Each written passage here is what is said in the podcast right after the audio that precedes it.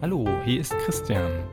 Auf diesem Podcast könnt ihr meine Predigten hören, die ich als Pastor in meinen Gemeinden gehalten habe. Wenn ihr mehr über mich erfahren wollt, besucht mich auf meiner Homepage auf christ-jan.de. Ich freue mich, dass ihr euch für meine Predigten interessiert und wünsche euch nun Gottes Segen beim Hören.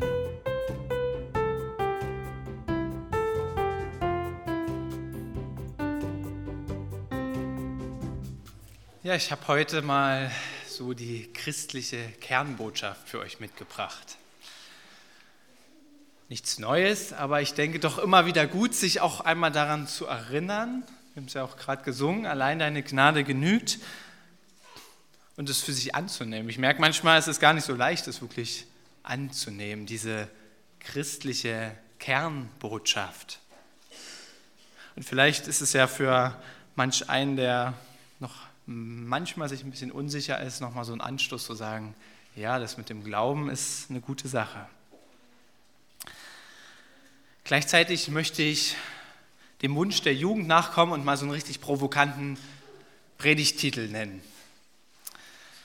Und deswegen habe ich meine Predigt überschrieben mit Sind wir nicht alles Lackaffen? Sind wir nicht alles Lackaffen? Ich weiß nicht, wie es euch damit geht. Was verbindet ihr mit diesem Wort? Lackaffe? Was kommt euch dann in den Sinn? Wenn ich das so jemand sage, du bist ja ein Lackaffe. Was? Ja, arrogant. Ja, genau. Manchmal steckt vielleicht auch sowas drin, so ein bisschen mehr Schein als Sein, ja. Ein bisschen vielleicht auch, naja, so ganz helle im Kopf bist du nicht, ja. Steckt vielleicht auch manchmal mit drin. Und so fängt man nun normalerweise keine Predigt an, ja, aber ich sage, sind wir nicht alles Lackaffen? Weil manchmal denken wir Menschen, ja, wir wüssten ganz genau, wie es läuft, was gut für uns ist und denken, das ist es. Wir haben die Weisheit gegessen mit Schöpköln. Ähm, ja, aber eigentlich ist es doch Gott, der alles so gut weiß. Eigentlich ist es doch Gott, der auch weiß, wie das Ende ausgeht, wo wir das eben nicht wissen. Und er weiß, weil er hat uns ja gemacht, wie das Leben lebenswert wird, wie das Leben gut wird, wie wir glücklich werden. Und das Beste ist, der teilt uns das sogar mit. Hier durch sein Wort, durch Jesus, durch andere Offenbarungen ähm, teilt er uns das mit. Die Frage ist, halten wir uns daran? Halten wir uns an das, was Gott uns sagt? Weil wenn nicht, mal angenommen nicht, dann stellen wir uns jetzt mal vor, da ist also dieser große Schöpfer, der uns gemacht hat, der wirklich über alle Maßen Weisheit hat. Der teilt uns mit, wie wir glücklich werden können im Leben. Und wenn wir uns nicht dran halten, wäre das ganz schön dumm eigentlich. Und dann passt das schon mal so ein bisschen, du Lackaffe. Ne? Gehen wir mal durch. Also wenn, wenn wir darüber reden, was will Gott in unserem Leben, fallen mir natürlich zuerst die zehn Gebote ein. Ja, also hab keine anderen Götter, sollst kein Bildnis von Gott machen, ähm, den Namen nicht missbrauchen, den Sabbat heiligen, die Eltern ehren, du sollst nicht töten, nicht Ehe brechen, nicht stehlen, andere Leute nicht verunglimpfen, ja, also nichts Falsches über die erzählen und einfach zufrieden und dankbar leben. Sei nicht neidisch auf das, was deine Nachbarn, deine Mitmenschen so haben, sondern sei zufrieden und dankbar. Ja, wenn ich das so höre, kann ich eigentlich sagen, im Großen und Ganzen passt das eigentlich. Ja, ich habe noch keinen getötet, ich stehle nicht. Von meinen Eltern habe ich auch Respekt und bin ihnen dankbar, dass sie mich ins, in die Welt gebracht haben. Also eigentlich so im Großen und Ganzen passt das. Zehn Gebote, kein Problem. Nun ja, da kommt Jesus um die Ecke und sagt, ja, das ist schon mal gut. Das machst du schon mal gut. Das sind so die Minimalanforderungen, möchte ich mal sagen. Aber damit du und auch deine Mitmenschen so richtig glücklich werden im Leben, da bedarf es noch ein bisschen mehr. Dann sagt er zum Beispiel, du sollst nicht nur töten, sondern, also nicht nur nicht töten, so, ähm, sondern wenn du schon über einen anderen Menschen schlecht denkst oder dich über ihn ärgerst und deshalb vielleicht auch beleidigst, das ist eigentlich genauso schlimm wie töten. Oder er sagt, wenn du Dinge sagst oder versprichst, dann soll man sich darauf immer verlassen können. Ja, du sollst nicht erst darauf schwören, dass wir dann, dass der andere weiß, darauf verlasse ich mich, sondern es soll immer so sein. Immer wenn du Ja sagst, soll es Ja sein und wenn du Nein sagst, soll es Nein sein. Deswegen kannst du das Schwören auch gleich ganz lassen, weil deine Worte sollen immer so sein, als ob du drauf schwörst. Hm. Oder er sagt, vergelte Böses nicht mit Bösen, sondern mit Guten. Räche dich nicht an Leuten. Halte stattdessen die rechte Wange hin, wenn du auf die linke geschlagen wirst. Okay, es wird schon langsam schwieriger. Aber es ist noch schlimmer. Jesus sagt, vergebe und liebe deine Feinde selbst wenn die das nicht mal einsehen, dass die Unrecht getan haben. Dann geht es dir gut. Was? Wirklich? Also, ich muss von mir sagen, jetzt wird es wirklich schwieriger langsam zu sagen, das mache ich alles. Bei den zehn Geboten, okay, ging es noch, aber jetzt wird es schon langsam schwieriger. Aber vielleicht gibt es ja den einen oder anderen, der sagt, okay, ich habe eigentlich auch keine Feinde und auf mich ist immer Verlass und ich bin ganz sanftmütig und rechne mich nie. Also im Großen und Ganzen passt es auch. Könnte es ja geben. Will ich ihm nicht abstreiten. Dann lese ich euch jetzt mal ein Römer Kapitel vor, Römer Kapitel 7, Vers 15. Ich könnte gerne mit aufschlagen. Da steht nämlich noch mal was ganz Interessantes, wie ich finde. Römer 7, Vers 15 und dann auch nochmal Vers 19. Das ist so relativ parallel, was dort steht. Römer Kapitel 7, Vers 15 und Vers 19. Und da steht was ganz Interessantes über Sünde und, und das Schlechte im Leben. Da sagt Paulus, denn was ich vollbringe, erkenne ich nicht. Denn nicht, was ich will, das tue ich, sondern was ich hasse, das übe ich aus. Und in Vers 19, denn das Gute, das will ich, denn das Gute, das will ich, aber übe ich nicht aus, sondern das Böse, das ich nicht will, das tue ich. Hm. Ich will mich diesen Vers mal über drei Ebenen nähern ein wenig. Ja? Vielleicht kennt ihr das ja auch, so die eine oder andere Sache davon. Manchmal gibt es ja im Leben Dinge, wo ich tatsächlich weiß, es wäre besser, das nicht zu tun. Aber mein Verlangen, meine Schwachheit, meine Vergesslichkeit vielleicht, lassen mich anders handeln. Wir sprechen im Grunde so ein bisschen von fehlender Selbstdisziplin. Ja, da gibt es dieses, ja, ich sag mal, volksübliche Beispiel der Schokolade. Ja, ich weiß, die tut mir nicht gut, aber die schmeckt so gut, naja, ein Stück. Und nur ist Schokolade essen natürlich keine Sünde, aber dieses Bild lässt sich doch, glaube ich, übertragen. Da weiß ich vielleicht, es tut mir oder meinem Mitmenschen nicht gut, aber dann mache ich es doch. So im Streit zum Beispiel passiert mir das auch manchmal. Ich weiß ganz genau, das sollte ich jetzt nicht laut sagen. Das ist nicht gut. Aber in diesen Emotionen war es schon ausgesprochen. Manchmal ist das so, ne? Es gibt auch noch eine andere Ebene, glaube ich. Auch hier weiß ich, dass es nicht gut wäre, aber ich kann gar nicht anders, weil ich irgendwie gefangen bin. Weil ich vielleicht nur die Wahl habe zwischen Pest und Cholera, wie man so schön sagt. Ich zum Beispiel muss euch sagen, Ich unterstütze Kinderarbeit, Ausbeutung, Ungerechtigkeit, letztlich moderne Sklaverei, einfach nur, weil ich einkaufe.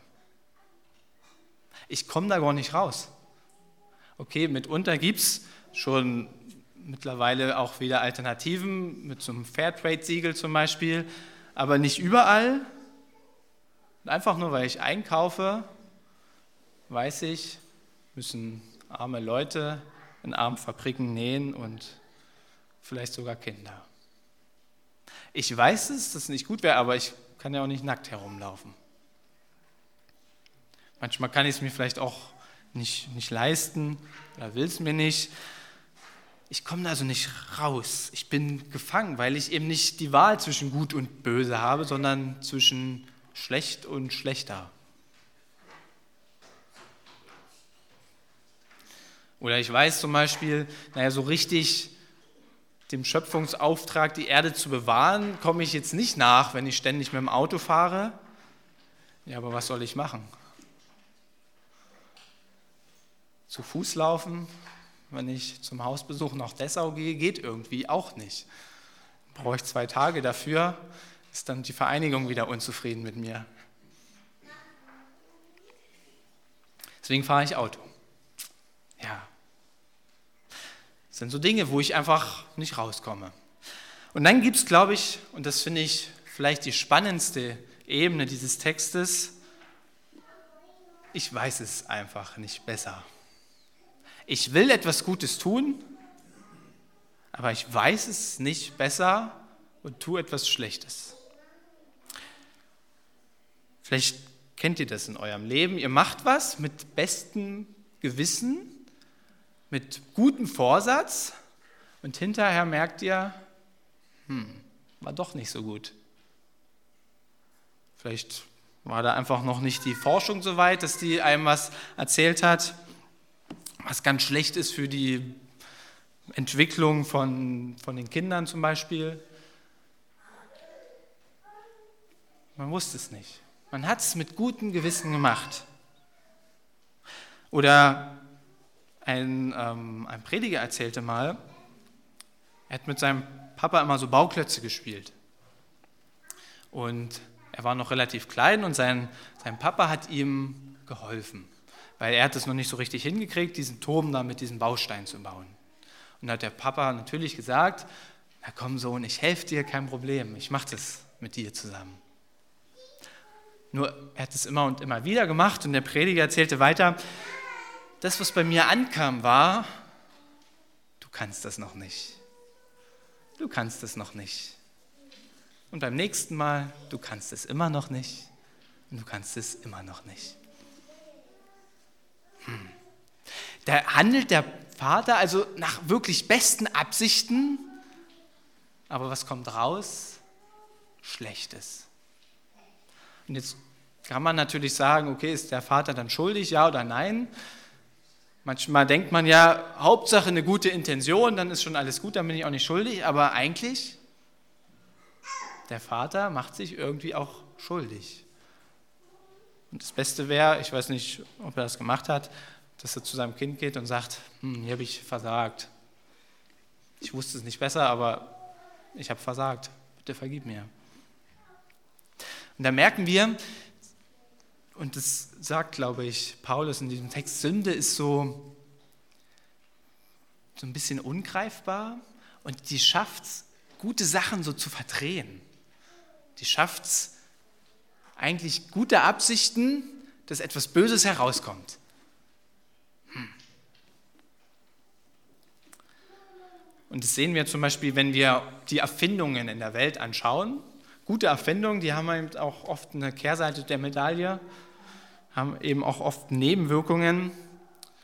Zum Beispiel diese ganzen Dinge, die uns Zeit einsparen lassen wollten und auch machen.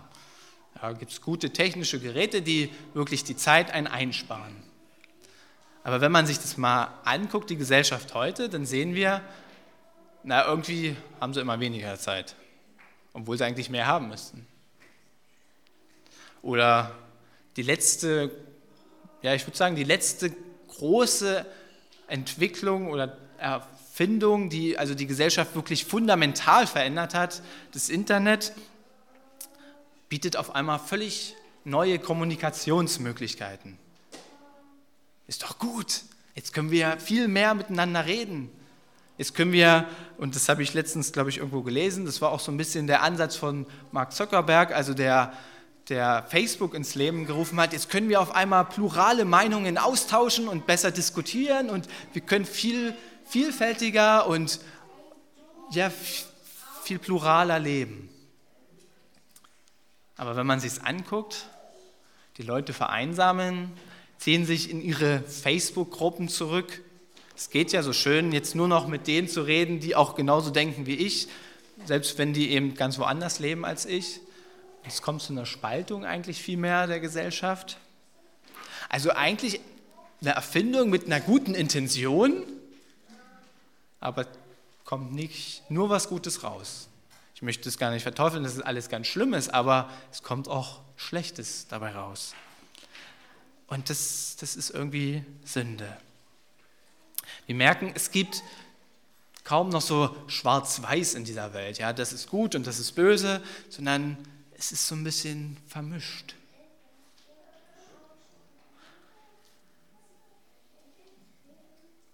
Mir gefällt dieses Symbol, auch wenn das von der Intention und ich weiß, das kommt auch aus einem anderen Kontext, aber eigentlich dieses Symbol von diesem Yin-Yang eigentlich ganz gut dazu. Da ist also dieses Weiße, dieses Gute, aber auch da ist so ein Flecken Schwarz dran. Aber auf der anderen Seite auch, da ist das Schwarze, aber auch da ist ein Flecken Weiß dabei. Ja, wir können die Welt, glaube ich, nicht mehr so, so einordnen, schwarz-weiß, sondern das vermischt sich und das ist die Sünde. Das ist vielleicht erschreckend, aber vielleicht auch gut, weil wir sehen, okay, selbst in diesem tiefen Schwarz, in dieser dunkelsten Ecke ist immer noch was Gutes rauszuholen. Da ist immer noch Gott dabei. Sünde, und das lesen wir beim letztlich ganz am Anfang der Bibel schon. Was macht die? Die vermischt Wahrheit und Lüge. Ja, die Schlange beim Sündenfall, die lügt die Menschen nicht an, sagt aber eben auch nicht die volle Wahrheit, sondern die vermischt das so ein bisschen, so dass das schwierig wird auseinanderzuhalten. Und das soll jetzt keine Angstpredigt werden, so ja, pass auf, überall ist Sünde und pass auf, wo du hingehst. Ähm, so nach diesem Kinderlied, pass auf, kleines Auge, was du siehst. Nein, sondern es soll eigentlich positiv sein. Ja, auch, auch in der dunkelsten Ecke ist noch was Gutes. Und was ich eben auch sagen will, wir können uns da eigentlich nicht so richtig rauswinden aus dieser Welt der Sünde. Wir können nicht sagen, jetzt lebe ich ein sündloses Leben und ich gehe nur in die Gemeinde und wir bauen Mauern und dann ist alles gut. Das wird so nicht funktionieren, weil die ist irgendwie immer da. Und selbst die Bibel, selbst das Evangelium wird ja missbraucht und so ein bisschen verdreht. Ne? Also zum Beispiel, was ich gerade schon mal angedeutet habe, könnte ja jetzt die Sünde kommen und dieses Evangelium so verdrehen, dass es eben zu dieser Drohbotschaft wird. Aus dieser Frohbotschaft wird eine Drohbotschaft. Ja, pass auf, dass du ja nicht da irgendwo dich verlierst. Aber nee, das ist nicht Evangelium.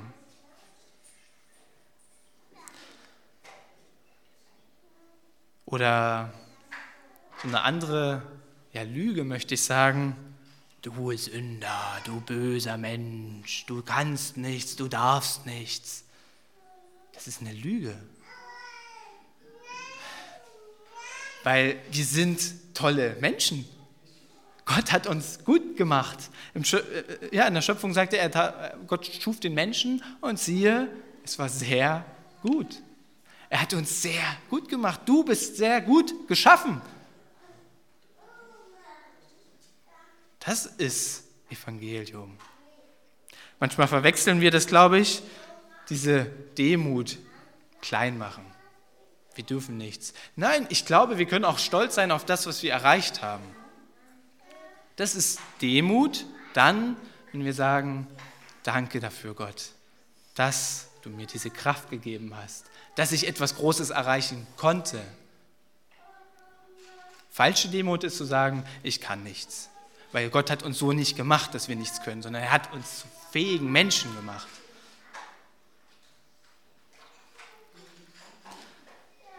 Das sehen wir selbst in diese tolle Frohbotschaft des Evangeliums. Schafft es manchmal, zumindest die Sünde, das so umzukehren.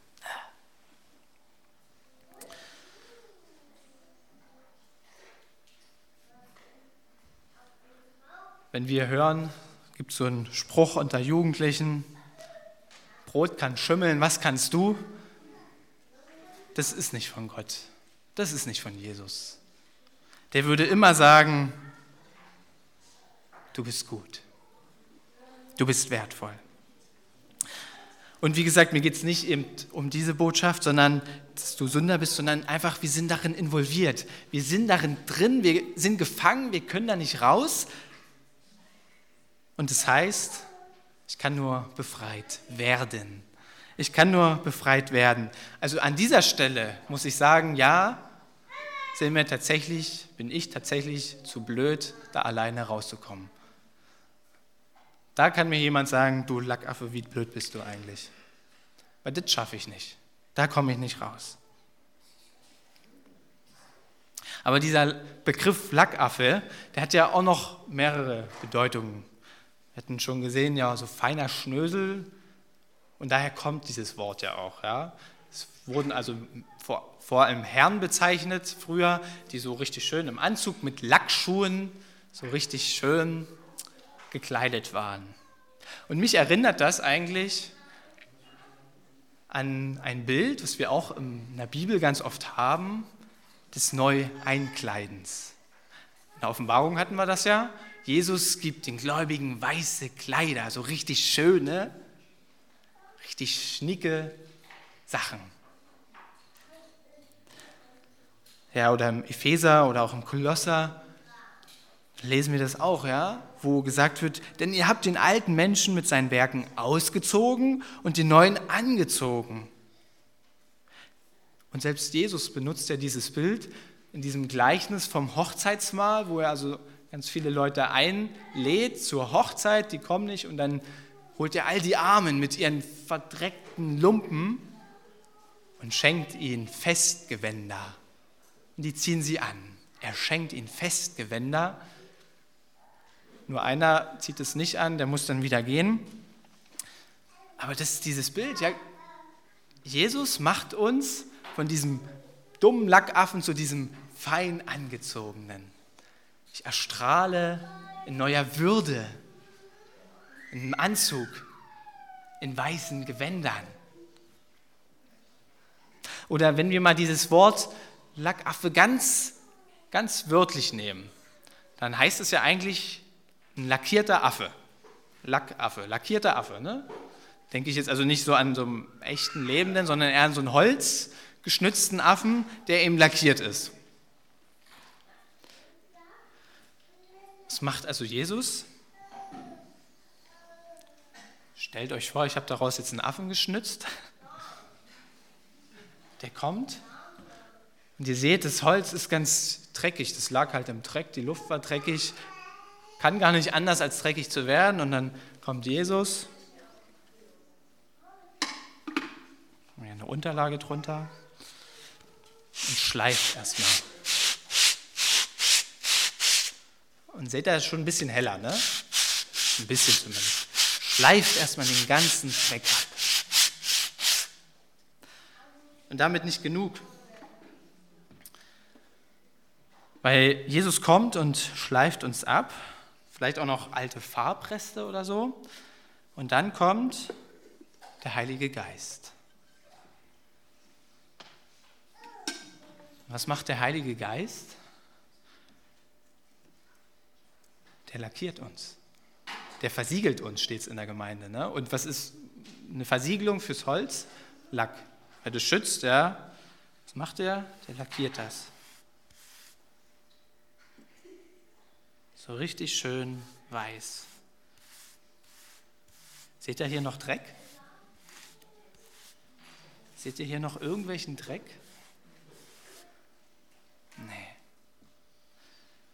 Und was macht Lack noch? Hier steht drauf, ähm, hohe Deckkraft, extrem widerstandsfähig, blockfest, wasserfest, für extreme ähm, Abnutzung gedacht.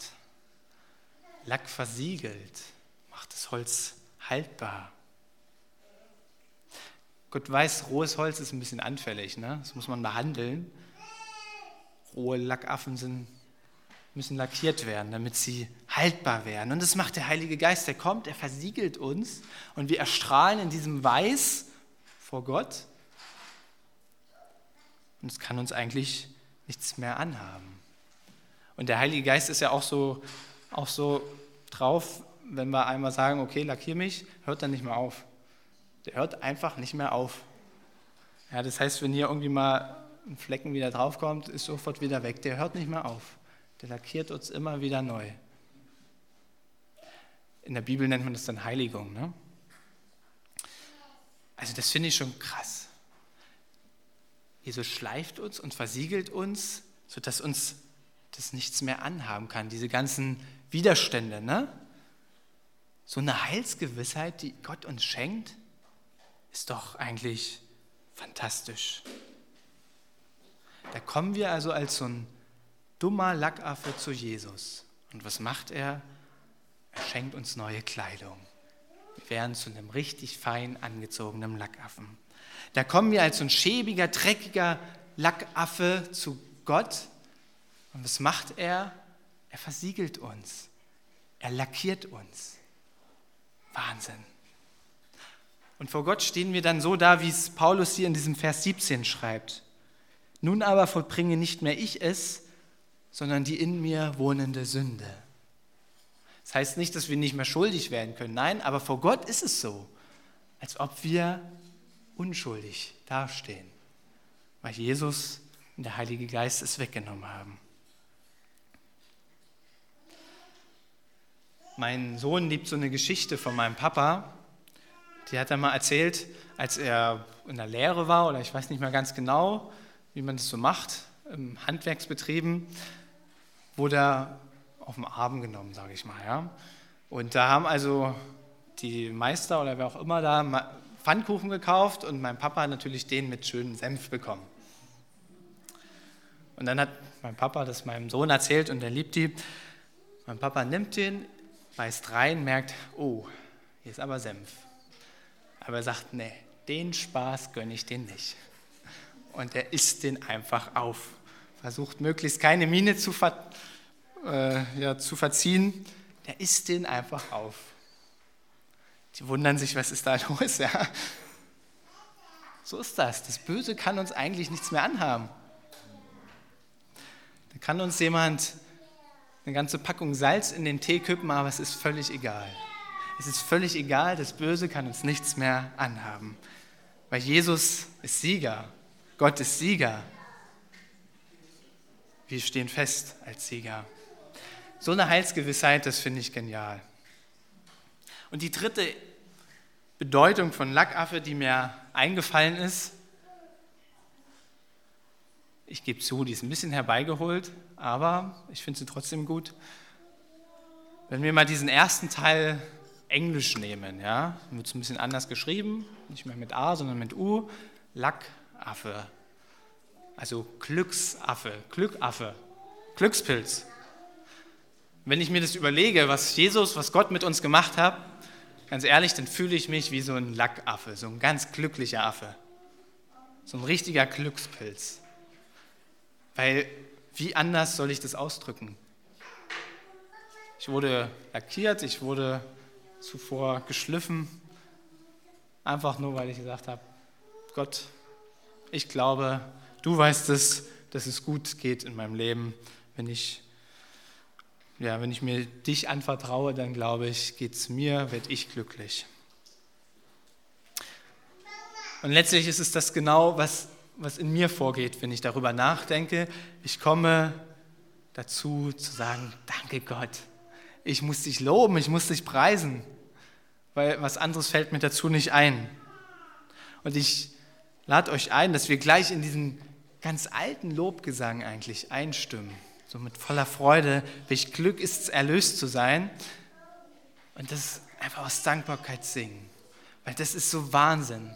Das ist so unfassbar, dass Gott das möglich macht. Ich lese zuvor ein, ein Lobgesang aus der Bibel. Ihr dürft gerne schon aufstehen.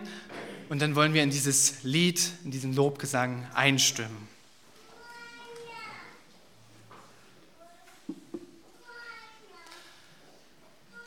Und in diesem biblischen Lobgesang in Epheser 1 heißt es, in ihm, also im Christus, haben wir auch ein Erbe zugewiesen bekommen.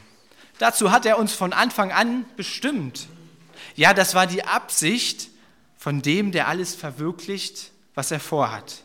Er wollte, dass wir zum Lob seiner Herrlichkeit da sind, wir, die wir schon vorher auf den Messias gehofft haben. Und nachdem ihr das Wort der Wahrheit, die Freudenbotschaft von eurer Rettung gehört habt und zum Glauben gekommen seid, wurdet ihr durch ihn mit dem versprochenen Heiligen Geist versiegelt. Dieser Geist ist die Anzahlung auf unser Erbe und die Garantie für, das, für die vollständige Erlösung seines Eigentums. Auch das dient zum Lob seiner Herrlichkeit. Amen.